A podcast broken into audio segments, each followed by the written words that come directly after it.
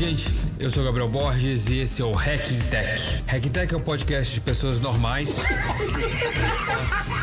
em sua maioria amigos e empreendedores, assim como eu, que são gente como a gente, com o propósito de inspirar, impactar e conectar gente através de suas histórias e de suas jornadas. Hacking Tech tem o apoio do Centro de Empreendedorismo do INSPER, Núcleo de Empreendedorismo da USP e FEA Social USP. Hacking Tech é um papo informal e descontraído, onde falamos de tecnologia, inovação, empreendedorismo e impacto.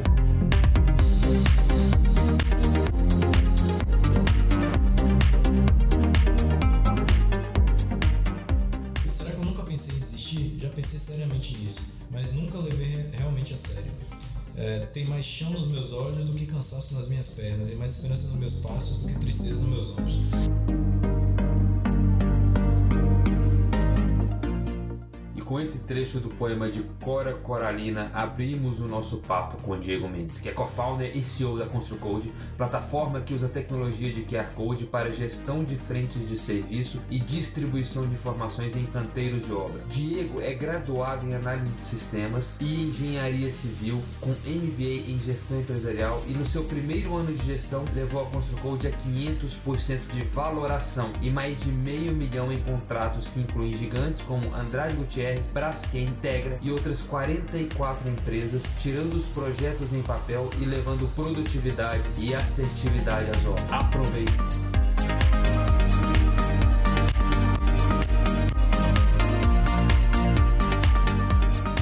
Primeiramente, obrigado por me receber. Quero. É, feliz pra caramba, a gente se conheceu lá no Cara, a gente já tá conversando aqui há algum tempo. Muito legal de ver quanto vocês evoluíram, o resultado de vocês aí. Agora vocês estão no programa da Veda City, a gente foi pro Sangoban, acabou o Sangoban agora. Enfim, a gente está se reencontrando e se reaproximando, né? Acho que principalmente depois de tanto que a gente conversou aqui já tem muita coisa pela frente. Mas vamos lá, conta quem é o Diego, como que tudo isso começou, como que você chegou até aqui, quando você se apresentou lá no, no Ocara. Eu achei seu background do caralho, assim, da área de tecnologia para construção e tudo mais. E É, Uma migração brusca aí, mas proveitosa. Não, com certeza agregou bastante e, enfim, te trouxe até aqui. Mas conta aí, conta a sua história pra gente. Bom, Gabriel, é um prazer estar falando aqui no Hacking Tech, sou fã, né? Já, já vinha falando que eu aprecio muito esse trabalho. Meu nome é Diego Mendes, eu sou um ex-analista de sistemas que virou engenheiro civil. É uma união meio, meio doida, eu sou de uma cidade pequena, 60, 70 mil habitantes, no interior da Bahia. Saí para estudar tecnologia fora, fiz sistemas de informação na PUC Minas, em Poços de Caldas, e depois voltei para Salvador para trabalhar como analista, e hoje estou aqui em São Paulo tocando a, a ConstruCode. né? Eu sou o típico empreendedor por insistência. Boa.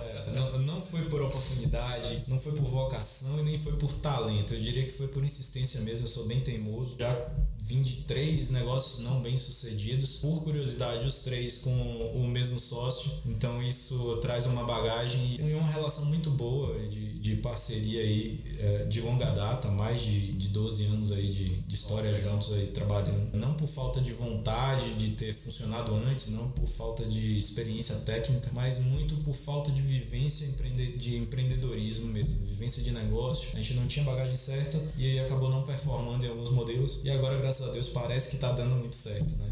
Os caminhos vêm, vêm apontando. Mas é, mudei de tecnologia para engenharia porque encontrei no mercado de engenharia um oceano azul de oportunidades onde eu poderia crescer muito mais. E quanto mais a engenharia mergulhava em crise, mais meus conhecimentos de tecnologia eram valorizados dentro das obras. A gente tinha uma torre, torre de alto padrão, uma obra com quase mil metros quadrados por apartamento, é um dos, da, das maiores obras e a maior obra residencial em, em Salvador. Né? E eu trabalhava na projetista, o Dr. Thales de Azevedo, até meu mentor aí é, na parte de engenharia, me ajudava bastante porque ele me deixava muito livre. Foi o trabalho que ele falou: olha, você está aqui para entender como as coisas novas funcionam e como aplicar essas coisas novas dentro do nosso escritório. E aí apareceu o BIM, apareceu algumas tecnologias que abriram minha mente. E aí quando eu vi que essa torre não conseguia é, gerir seus projetos de forma clara por ausência da, de uma comunicação precisa, eu entendi onde é que estava o problema. Engenharia ela se moderniza ao longo dos anos, não tanto quanto a gente gostaria.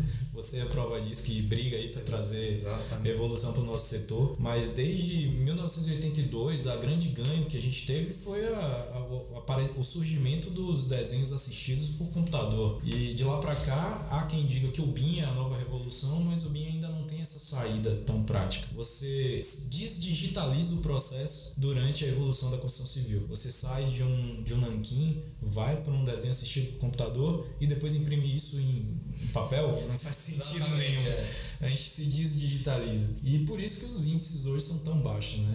A gente tem hoje 76% de desperdício em processos dentro da construção, seja esse desperdício oculto ou desperdício direto. Você investir 100% e só 76% virar desperdício, alguma coisa muito errada a gente está fazendo. Eu gostei dessa expressão, desdigitaliza.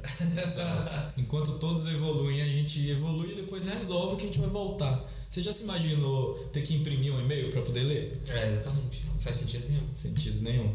É, eu costumo falar isso em algumas, alguns eventos que eu faço, algumas palestras, e o pessoal fala: ah, mas o e-mail é pequeno, dá para ler tranquilo. Eu nunca vi ninguém usar um mapa impresso para poder dirigir na cidade. Então não, não tem desculpa para desdigitalização que a gente vem fazendo com nossos projetos. Não faz sentido nenhum imprimir uma planta. É. Você gera um modelo 3D rico, parametrizado, cheio de informações e imprime isso num papel que vai rasgar, molhar, ficar velho, desatualizado.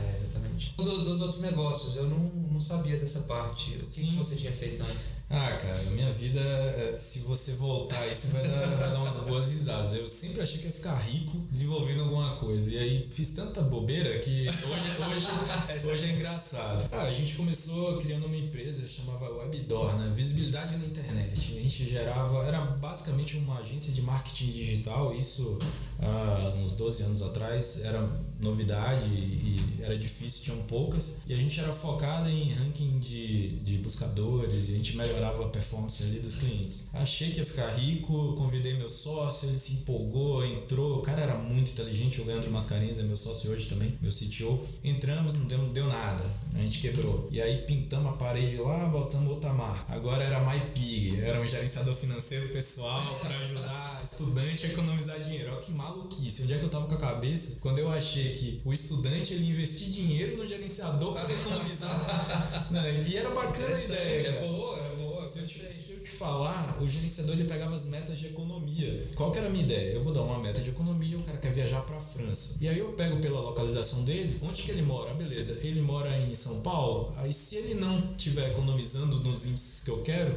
o porquinho manda uma mensagem lá, olha, Gabriel, do jeito que você tá gastando com barzinho, você não vai chegar nem na 25 de março. E dava umas piadinhas com as metas de economia do cara. Resultado, o cara ficou, foi com raiva do aplicativo, ficou, deu nada. De novo, a gente achou que ia ganhar dinheiro, eu e o Leandro de novo, batemos na trave. E aí, por último, a gente criou a Flap, né? A Flap, aí eu já tava apelando. Eu já queria, porque queria desenvolver alguma coisa de qualquer jeito. Aham. É, e a Flap era uma forma de você ir num barzinho e se comunicar com outra mesa. Eu tinha esse problema. É, a gente queria ir para um barzinho, para algum lugar. Eu queria falar com uma menina, alguma pessoa da outra mesa, só que tinha muita gente na mesa. Eu não queria chamar a atenção de todo mundo, eu queria chamar a atenção só dela. E a gente criou um sisteminha de conseguir enviar mensagem. Quem estava no barzinho entrava, capturava um QR Code para poder entrar ali no meio num chat e você conseguia falar com as outras pessoas. Mas não deu muito certo também, não, como você pode imaginar. E por último, eu de novo pintei a parede lá, botei outra plaquinha, vamos lá, Leandro. Agora eu tenho outra ideia. Eu já não achava que o Leandro era tão inteligente, porque toda vez que eu chamava ele aceitava. Eu falei, pô, tem muito problema com esse cara.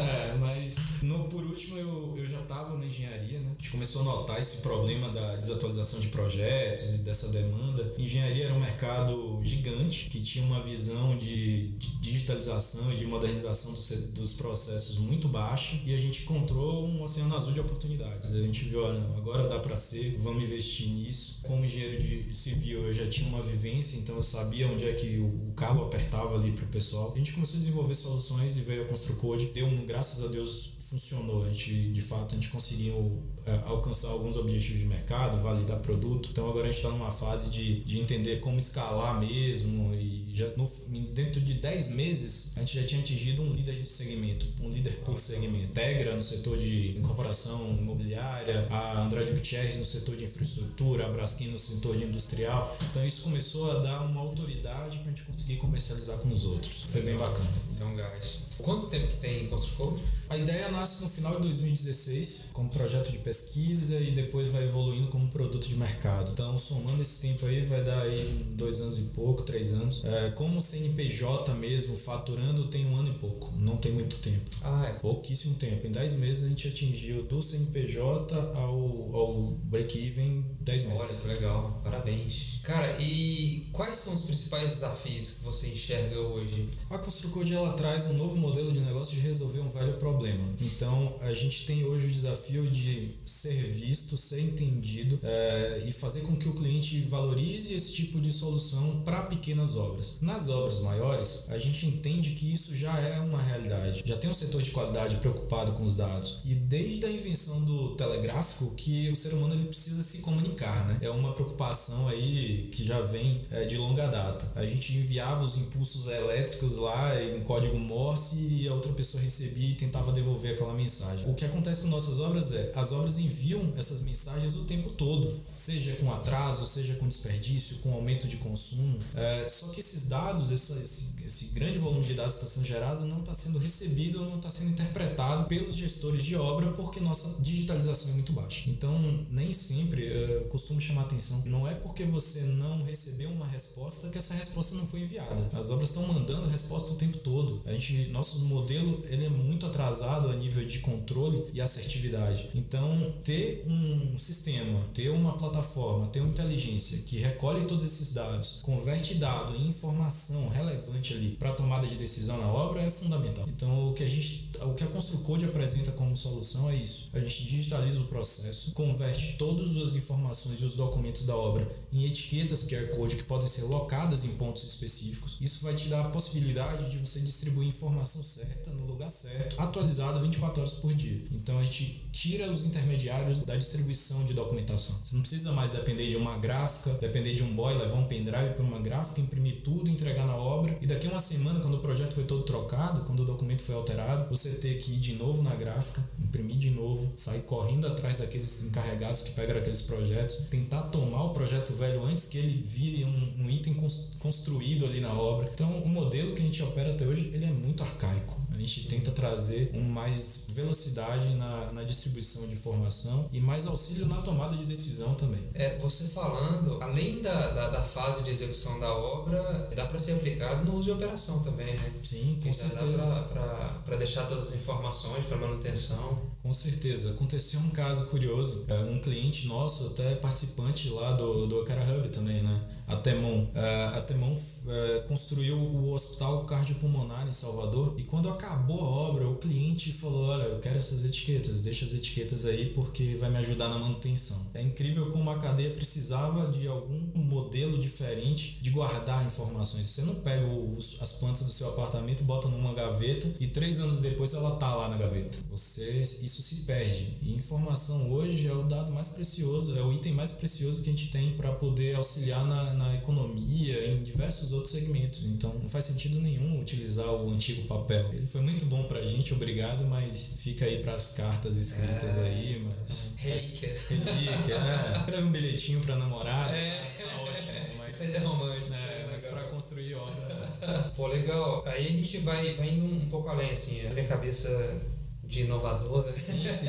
ela vai, vai, vai tendo vários insights. Dentro do, do roadmap de vocês de desenvolvimento, é, deve ter bastante coisa pela frente, né? Não, com certeza. A gente tem alguns próximos passos desafiadores, a gente já tem data para esses desafios, data de início e data de fim. O objetivo da gente é, a Construcode ela tem que não só é, distribuir a informação para evitar erros, mas apontar onde provavelmente você vai errar. Eu não disse dizer onde você errou ou analisar o passado. A gente quer mostrar por indicadores, por um algoritmo de predição de erros, onde provavelmente a tua equipe com esse comportamento típico da equipe vai errar lá na frente. Então, toda vez que você divide o projeto em áreas físicas, distribui essa informação e começa a interagir com as etiquetas, é, o que vai acontecer é que o modelo vai aprender e vai te dizer quais áreas são mais críticas naquela, naquela semana, naquela sprint ali. Então, você consegue saber se o usuário ele construiu sem estudar o projeto, se ele está de fato acessando demais e está dando relevância demais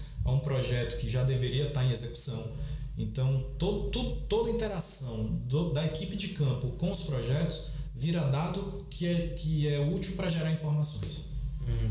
Hoje, então, vocês trabalham com dados é, coletados por vocês, vocês pegam histórico também? Sim, no, do dia que o usuário cria a obra até o dia que ele conclui a obra, toda a interação humana ali da equipe de campo ela é mapeada e gera os gráficos que vão para o nosso dashboard. Esses gráficos, eles geralmente são expostos em telas, tipo bolsa de valores mesmo, para você acompanhar ali diariamente o que está acontecendo na sua obra, até remotamente, e ter acesso a informações que vão te auxiliar na tomada de decisão. O objetivo é isso. O objetivo é ser mais assertivo, né, Gabriel? a gente está acostumado só a corrigir erro, cara. Vamos evitar errar. Esse é o objetivo. É.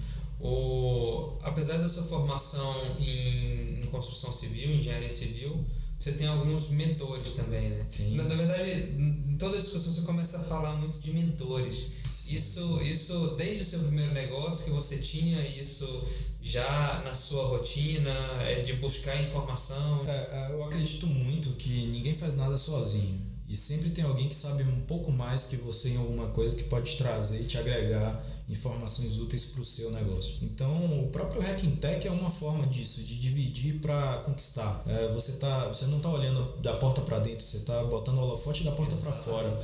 Então, isso é fantástico porque a, retribuição que o universo dá a nível de de fatos e acontecimentos no, no, decorrer do teu, do teu roadmap de vida é fantástico. É, eu tive mentores fantásticos, desde meu primeiro mentor, como eu falei, o Dr. Thales de Azevedo, um engenheiro projetista renomado que sabe muito do que está fazendo e já teve uma história fantástica. Ele tem 74 anos é um dos caras mais jovens que eu já conheci ah, em modelo legal. de pensar. Né?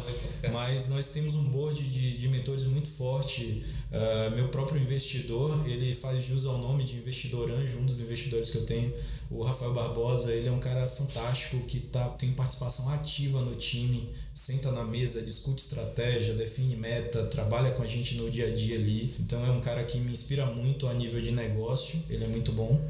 A Glaucia Alves, que é a nossa advisor, também tem uma visão fantástica de institucional, de empresa, tem uma vivência muito boa, entende muito de Lean, já foi líder em, líder em empresas grandes, era diretora da Andrade Gutierrez e agora está na Deloitte a Clarice Gomes, que deu entrevista aqui pro Hack é, Tech. A é Clarice. adoro ela. A Clarice é um caso a ser estudado, cara. É. A Clarice é o equilíbrio em pessoa, é aquela pessoa que sabe equilibrar as coisas no momento de tomada de decisão, que tem uma serenidade no olhar e no falar e ao mesmo tempo é uma gigante por trás, é um monstro de absorver informação e conseguir é, expor conhecimento. Então é muito boa também. E eu tenho, eu tenho no meu board várias pessoas pessoas que me agregam bastante. A gente estava comentando aqui antes sobre o André Medina, Sim. que é um cara que veio para somar demais também, me ajuda muito ali na tomada de, de decisão na parte de negociação. Então, eu acho que cada um tem algo a trazer e traz muito bem aquilo que faz. Cabe a você saber o que coletar de cada um. E isso que é o fantástico da coisa. O Diego tá ali meio que polinizador. Eu vou ali numa flor, vou em outra, pego o, o, o que tem de bom aqui, junto com o que tá ali. O próprio Conscode é prova disso. A união de algumas tecnologias em prol de um objetivo claro melhorar a comunicação dentro dos canteiros. Se você fosse fazer, se fosse retomar você buscar aí na sua cabeça o que, que você aprendeu, as principais lições dentro dos negócios que você desenvolveu. E agora, por final, o que foi mais importante? Vamos falar primeiro profissionalmente, depois a gente vai chegar um pouquinho na, na vida pessoal. A gente já conversou um pouquinho da, da mistura né, da, sim, do profissional com o pessoal, mas profissionalmente, o que, que você acha que foi mais importante em toda essa jornada? Gabriel, eu confesso que muitas das vezes eu lamentei a minha minha saída da TI como se fosse uma perda de tempo. É, profissionalmente isso impactou muito minha vida e hoje eu vejo que tinha um propósito para tudo. O profissional multidisciplinar hoje ele é peça rara no mercado e é difícil de ser encontrado. Então, essa jornada toda que eu passei, esse tempo todo que eu passei, tanto na área de TI quanto na área de engenharia, é, traz uma vivência e algumas expertises que é difícil de ser montado academicamente eu diria até impossível de ser montado academicamente e que é raro no mercado. Então, o que a gente tenta trazer hoje é ser cada vez mais multidisciplinar. É fantástico você conseguir tomar um curso de equilíbrio emocional, de oratória, de negociação, é, sendo que sua profissão. É porque o engenheiro, você também é engenheiro, você sabe disso a gente é muito egocêntrico, a gente olha muito para dentro do que a gente já sabe.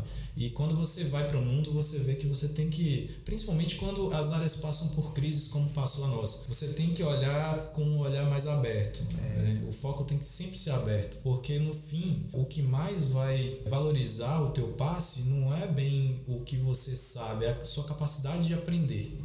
Exatamente. Então, é, eu acho que todas as experiências. Hoje eu tenho essa, essa maturidade de olhar para trás e agradecer por tudo que eu já reclamei e pelo tempo que eu passei em áreas que de fato não foram é, tradicionalmente seguidas. Né? Cara, muito interessante isso que você fala, tanto de hard skill, soft skill, é, a, a, capacidade de estar aberto a aprender, a escutar, e eu acho que talvez saber expor tudo isso também, né? Sim. Tá mudando, né? A forma da gente aprender, a forma da gente se comunicar, tá, tá tudo mudando muito rápido. E eu acredito, assim, toda a experiência que eu tenho também de pessoas que eu converso, quem está se dando muito bem é quem consegue ter humildade, empatia, de escutar o outro, de saber absorver o melhor do outro, saber se doar um pouquinho também. Eu acho que isso é extremamente importante, porque quando você se fecha, você falou assim, você acaba fechando o seu ego ali, achando que você sabe mais que outra pessoa e às vezes se prende em algo, um conceito errado que você tem dentro de você. Então, eu acredito que esse, esse é bem o caminho. Eu acredito muito nisso, assim, na, em compartilhar Acho que a partir do momento que você consegue compartilhar, consegue expor, consegue escutar, aí vai até para uma parte mais, mais filosófica da coisa também, que é mostrar suas vulnerabilidades, Sim. enfim. Fica uma coisa até estranha você se mostrar muito sábio em relação a alguma coisa. Sim. E não que você não saiba, mas que tem alguém que sabe mais que você. Com certeza. Você tem que ter abertura para reconhecer isso e esperar. É, e se mostrar vulnerável é uma força tremenda. Né? Você tem que ser muito forte para você saber como ser vulnerável e como não deixar isso dominar o, o teu dia a dia, né? Exato. Você falou foi, foi na, na veia mesmo. É, exatamente. Ser vulnerável quer dizer que você está aberto à ajuda. Se você está completo, ninguém vai bater na tua porta para te ajudar. Então, marca muito minha trajetória pessoal também isso. Fala da sua vida pessoal agora, vamos. Cara, a gente fica falando só de profissional. É, entrou na parte difícil agora. então, é o que eu tava conversando contigo. Vida pessoal e profissional pro Diego é quase que a mesma coisa. Se mistura, né? Não tem jeito. Se mistura bastante. É, a gente tem um, uma rotina muito pesada, né? Mas é a, a, todo momento a gente tem prazer no que a gente tá fazendo. Então isso acaba misturando um pouco de forma positiva.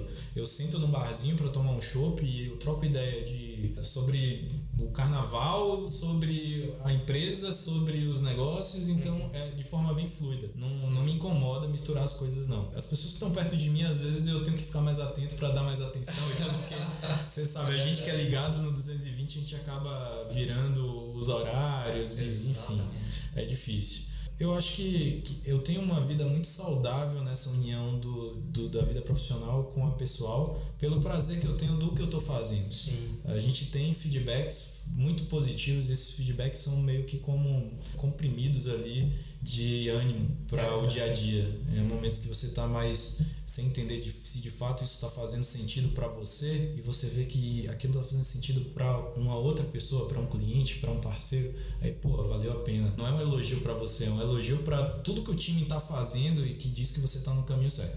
Então isso motiva muito minha vida pessoal também. Eu vim de muita resiliência ali no processo pelas mudanças que a vida impôs e hoje é muito bom olhar e ver que pô, o, o trabalho da gente está sendo reconhecido. É, exatamente. A gente está com, trilhando uma jornada bacana, então isso me motiva.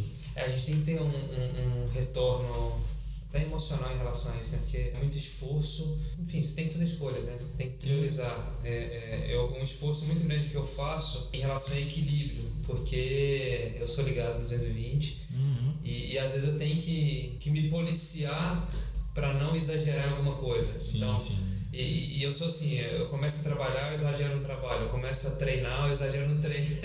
e a mania do perfeccionismo, né? De só largar quando tá perfeito, isso, isso realmente acontece com quem é muito é. ligado. Mas É, a gente também sai, a gente também vai correr num parque, a gente É, também namora e se diverte, vai pra uma farra, enche a cara e troca ideia com os amigos.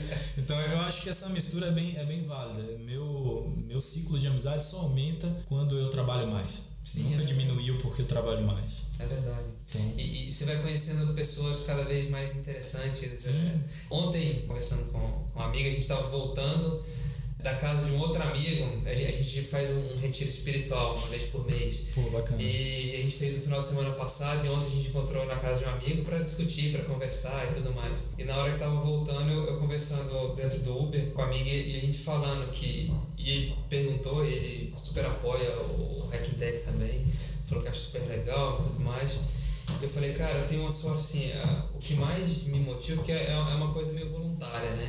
Sim. Mas o que mais me motiva é conhecer tanta gente legal, tanta gente boa, cara. Assim, é, às vezes a gente conversa com muita gente tem uma pegada social, né? Sim, sim. E, e você vê, cara, tem, tem muita gente querendo fazer o bem. Porque você, você vive num mundo assim que parece que no jornal só gente matando, roubando, não sei o quê. É. Mas tem muita gente legal no mundo, muita gente boa no mundo, muita gente com, querendo compartilhar muita coisa legal, com conhecimento de, de, de várias coisas. E isso me proporciona, assim, sentar com você aqui hoje e conversar, isso pra mim é diversão. Com Isso certeza. pra mim é diversão total. A gente É. tá batendo papo aqui. É, a gente começou a foi- entrevista uns 15 minutos antes, só trocando ideia aqui, viu? A gente começou bastante, eu gravei uma parte, depois eu acho que eu vou até colocar aquela frase da, da Cora Coralina Ah, a Cora, a Cora é na fantástica. introdução. A Cora foi quem não me fez desistir, então acho que a Cora ajudou bastante aí e é de um conhecimento e de, um, de uma leveza fantástica. Sim, é. Eu acho que diz muito para todo empreendedor hoje no Brasil, né? Não tem esse que diga que ah, nunca pensei em desistir. Pô, É, tem que ser muito resiliente. demais, demais. Ou muito assertivo, né? Ou muito assertiva, é. Sim, a gente tem que pegar os vários perfis também, né? Porque, enfim, tem, tem gente que vem é, empreender já de famílias de empreendedores e que já tem um, Exato. um cash por trás. Sim. Tem gente que vem metendo a cara e vem rasgando tudo. E, e tem gente que é por resiliência mesmo, por esforço. Sim. Vai até dar certo, vai até conseguir e tudo mais. Até porque isso vira uma falta de opção, porque na sua cabeça é, você não consegue mais fazer trabalhos tradicionais. Você está tão focado em agregar valor para um meio, para uma classe, para um segmento, que nenhum, nenhuma outra coisa te satisfaz. Então, é, eu, eu tive em várias empresas de tecnologia e saí de várias empresas em, em prazos muito curtos, nunca por ter sido demitido, mas porque não fazia sentido para mim aquilo que eu estava fazendo.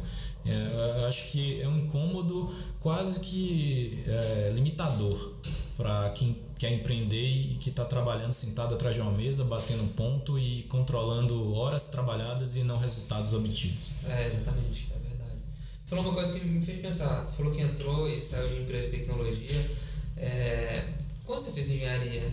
Porque se formou, já começou a Então, trabalhar, empreender, você foi fazer engenharia que. Não, eu fiz engenharia, eu comecei, era meio que em paralelo, o, todas as tentativas de empreender eram meio que em paralelo. Eu fiz engenharia, eu formei há uns quatro anos atrás, eu fiz engenharia depois de já estar Ah. formado e ter trabalhado com tecnologia, né? Sim. Então veio muito para complementar. Eu já tinha uma cabeça mais madura, eu já tinha uma visão de mercado mais identificada ali. Então eu já sabia onde não pisar, É, pelo menos. Isso é extremamente importante. Acho que assim, a, a experiência e a maturidade te coloca no caminho certo mais fácil. Acho que Sim. não sei se fácil É. nessa história, mas pelo menos coloca, está mais direcionado, está mais voltado. Sim, e o mérito, de novo, o mérito nunca foi só meu, né? Eu caí na mão de pessoas muito boas. É, você ter um chefe com 70 anos que fala que teu objetivo é descobrir algo novo que mude o rumo do- de um escritório que já está há pelo menos 30 anos fazendo a mesma coisa e já é líder do segmento na região. Então isso fazia muito sentido pra mim. Eu falei, de onde vem tanta confiança, sabe? Sim. Tipo, pô, eu tenho que dar retorno quanto a isso. Então, já que eu não sei como dar retorno, vamos aprender. É, É meio isso. É, também tem que estar aberto para isso. Vo- Você fez engenharia na Bahia? Eu fiz engenharia na Bahia. Ah, na Bahia. Isso. Você foi para Minas estudar, voltou, trabalhou na Bahia Isso. e depois fez engenharia na Bahia. Eu saio de Jaguaquara, vou para Minas, é, volto para Salvador para trabalhar com tecnologia já formado e aí depois é, venho para trabalho um tempo, depois venho para São Paulo agora para tocar para tocar Construcode, né? Há um ano que que tô aqui em São Paulo. Tá um ano aqui. Isso. Ah, tá. Sua namorada é daqui? Vai de lá. Sim, daqui. Ah, tá. Porque senão só complica a situação também, né? Não, não, daqui, daqui. Tem que ficar viajando. Pô, legal. Mais ou menos finalizar, a gente tá chegando no time aí. É, fala pra gente de que forma que você se inspira e busca inspirar aí o mercado, as outras pessoas, quem tá em volta de você. Olha, é, eu me inspiro nas conexões. Eu acho que não tem outra palavra para descrever como que está sendo essa jornada aqui, principalmente no último ano, quando eu já estava aqui full time aqui em São Paulo no tempo todo. E eu acho que conhecer pessoas, entender a história de vida delas é o que faz a minha história de vida ser modificada. É, você é prova disso. É, você mobiliza um meio que é bem retrógrado para inserir uma tecnologia que é bem é, moderna. Exatamente. E eu sei quais são os desafios disso. Eu sei o quanto é difícil converter isso num cheque assinado no final da reunião. Então, eu acho que é fantástico entender melhor como que essas pessoas estão conseguindo performar, como que você consegue dar os resultados para que isso também me inspire nos meus resultados. Então, me inspiro muito nas pessoas mesmo. É, não é na marca, não é na empresa que está por trás é, eu costumo falar que por trás de toda grande empresa, de toda grande marca, tem pessoas comprometidas. O que essas pessoas estão fazendo tem que ser copiadas, tem que ser, a gente tem que montar um modelo que se eu fizer isso e entender qual é o propósito, não repetindo ações, claro, mas entendendo como que é a filosofia aplicada para obter resultados. E aí, com certeza, você vai aprender. Ninguém é tão sábio que não possa aprender, nem tão, tão burro que não possa ensinar. Ensinar né? Então, é é um conceito muito válido na minha vida. Eu aprendo o tempo todo. E isso muda a rotina das coisas, muda o destino das coisas. Isso é interessante, né? Porque eu também sou, assim, eu sou muito sedento, assim, por, por informação, por buscar coisa nova. Só que isso é um, um buraco sem fundo, é um caminho Sim. sem fim. a gente começa a buscar, buscar e, e quanto mais a gente estuda, mais a gente quer estudar, quanto mais a gente conhece, mais a gente quer conhecer. Mas é isso que traz a gente para onde a gente está também, né? Sim. para conseguir conversar com as pessoas, conseguir é, entender melhor o que as pessoas estão pensando de futuro. Até histórias não tecnológicas também. É, pessoas que trazem uma vivência de vida que você consegue fazer um, uns links bem bacanas. É, É, eu sento para conversar com, com minha avó, então ela não é de falar muito, mas cada palavrinha que ela solta ali tem tanta história, tanta verdade. poeira ali embaixo da, da sandália, sabe? Que você vê de onde ela tirou isso. Tipo, É, com aquele, naquele ambiente, naquele momento, naquele cenário, de onde que ela consegue. Então é fantástico. Meu avô, por exemplo, era um meu, meu ídolo, meu herói, assim, porque ele era analfabeto e tinha e aprendeu a ler é, do, sozinho, assim, durante a vida. Caramba. E cada vez que abria a boca, eu tinha que pegar um caderninho para anotar o que ele estava falando, porque aquilo era uma lição de vida para todos os filhos e netos, enfim. Então, nem sempre o mais sábio ele é o mais moderno, ele é o mais tecnológico. Às vezes é meio que você voltar um pouco, desconstruir para construir. É, é verdade. E é a experiência, né? Você tá Sim. falando, eu tô, tô, tô lembrando de alguns mentores também, das pessoas mais interessantes que eu conheci esse último ano, os fundadores da Ediform, o Reinaldo. Sim, sim. O cara, ele é incrível. Fantástico. É, ele é fantástico, ele é fantástico. Senta pra conversar com ele de uma, uma sensibilidade, uma, uma percepção é impressionante, sabe? Ele, ele começou a fazer alguns questionamentos, sentou pra conversar algumas vezes, ele começou a fazer alguns questionamentos de, de perfil, de algumas coisas que ele tinha percebido. Que eu falei, putz, de onde que esse cara tá tirando? De onde ele me conhece? É. Sabe? E, a e capacidade de você olhar o outro, né, analisar. Exatamente. E, e ao mesmo tempo contando algumas questões é, delicadas da vida dele também para criar empatia. Então, assim, é, é- é uma das pessoas mais incríveis que eu conheci nesses últimos tempos e a gente se tornou amigo. A gente acabou ficando muito Bacana. próximo, a gente se tornou amigo. Mas vamos lá. E de que forma que você quer impactar o mercado? Qual é o seu objetivo aí de impacto? Acho que o grande objetivo é mudar a forma que as pessoas fazem as coisas, que a gente saia do automático, que a gente pare para pensar no que, que a gente está fazendo. Por que, que eu imprimo um modelo 3D num, num papel que é 2D? Por que, que eu deixo todo o dado que minha obra está gerando ali no dia a dia se perder? Porque que eu, como empreendedor, tenho que contratar um cara para controlar o ponto dele. Por que, que eu não vou buscar um cara que seja mais produtivo, que me agregue valor? Acho que mudar a forma de pensar, não só tecnicamente, mas no todo. Mudar a forma de contratar, mudar a forma de, de tratar com as pessoas, a forma de cobrar as pessoas e a forma de entregar para as pessoas também. Acho que é fantástico. Se a gente começar a se contestar de tudo que a gente está fazendo, e aí a gente vê modelos como outras empresas que decolaram aí, é, Airbnb e toda linha aí de, de, empresas disruptivas, elas começaram a se perguntar o que é que eu preciso entregar de fato. Eu preciso entregar um quarto com uma chave para o cara abrir, entrar e sair, ou eu preciso entregar conforto para que ele tenha uma experiência bacana? Então, o grande objetivo é como eu faço para dar uma melhor experiência para o meu usuário, para dar uma melhor vivência para o meu cliente e repensar os modelos para poder atingir de fato os objetivos no seu core, não no, num contexto mais abstrato e mais aberto que é o que hoje a gente vem fazendo. Faz todo sentido. Boa. E conexão, como que as pessoas podem se conectar com você? Cara, eu sou um cara muito acessível. Eu tenho que tratar para dizer mais não.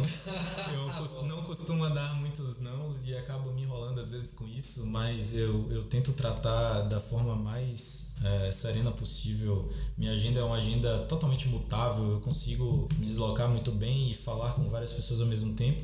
Então, acho que LinkedIn, Hacking Tech, é, minha rede de relacionamentos, toda, todo o meu grupo de amigos, estou é, bem acessível aí. É, eu movimento muito meu Instagram também para poder levar um pouco do que eu estou vendo aqui, do que eu estou vivendo para outras pessoas. Então, quem tiver interesse, só seguir aí. Enge ponto fazendo já um merchan aqui. Enge ponto Diego Mendes. Né? Boa, a gente divulga um pouco de, do material. Mas é, é, bem isso mesmo. É como eu estou distante da, de meus amigos, de, de meu meio, eu acabo utilizando as redes sociais como uma, uma janela ali para estar tá perto das pessoas que eu gosto. Né? Isso. E ao mesmo tempo estou criando outras pessoas aqui, criando outros amigos, criando outros relacionamentos com outras pessoas que também gostam muito, que a vida me presenteou. Isso, legal. Você está em São Paulo diretão agora? Sim, eu tô um ano morando direto em São Paulo. Ah, legal, já tem um ano. Isso, me mudei de vez. É aquele negócio, né? Vamos fazer, vamos fazer bem feito. É, lógico, é. demorou. E cara, assim, só pra gente é, finalizar, de que forma a gente, Hackintech e eu, Gabriel, posso te ajudar? Um dos, dos, principais objetivos de ter criado Hackintech é isso, é compartilhar rede de relacionamento, compartilhar conhecimento. E agora esse ano eu tô com essa pegada, assim, eu quero saber de que forma que eu posso ajudar vocês e de que forma que vocês acham que pode ajudar também a galera que tá escutando a gente aí. Uh, você já tem um background empresarial, já vem de, de uma história bem bacana e tem um network muito bom. E o Hackintech ele, ele ajuda muito na proliferação desse poder que você tem como influenciador, como agregador de pessoas, de conexões. Então eu acho que a palavra conectar está muito ligado com Hacking Tech. Você conecta as pessoas, você é, consegue imputar mais conhecimento em pessoas que estavam precisando de um conhecimento mais direcionado. Eu sou fã do, do, do, programa, como eu te falo, eu trabalho ouvindo. Ele é leve, ele mistura esse tanto de assunto maluco que a gente fala aqui né, de uma forma bem dinâmica. Então eu não paro para ouvir o Hacking Tech, eu escuto o Hacking Tech no meu dia a dia. Então isso me ajuda. E tudo que você faz no programa, eu acho que pode ser, pode ser reflexo do que você faz na vida. É, Unir pessoas, conectar e, e tirar extra, extrair o melhor disso. É verdade. É, é, o que eu busco fazer. É legal escutar isso porque dá um gás a gente para dar continuidade. Sim. Eu, eu tenho recebido algumas, algumas mensagens, porque a gente parou, né? Desde de, de dezembro a gente parou de publicar e agora que eu vou voltar. Eu fui um dos que reclamei. É, pois é. Cadê? Tô sentindo falta, não sei o que. Eu falei, pô, que legal, eu nem sabia que estava impactando tanto assim. E é, realmente está impactando. Tá, tá. É, as pessoas, elas estão gostando, elas estão sentindo falta, estão conseguindo agregar alguma coisa dentro do que a gente está falando para eles. Com certeza. Isso me faz muito feliz. Cara, obrigadão de novo. Valeu. Até a próxima. Um abraço, meu querido.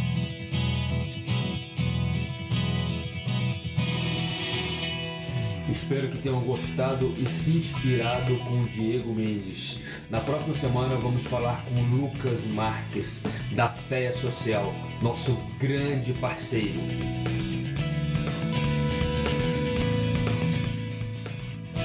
Obrigado por ficar com a gente até o final. Hacking Tech é um podcast semanal. Caso faça sentido para você, comente e compartilhe. Assim podemos inspirar, impactar e conectar ainda mais pessoas. Tchau, gente!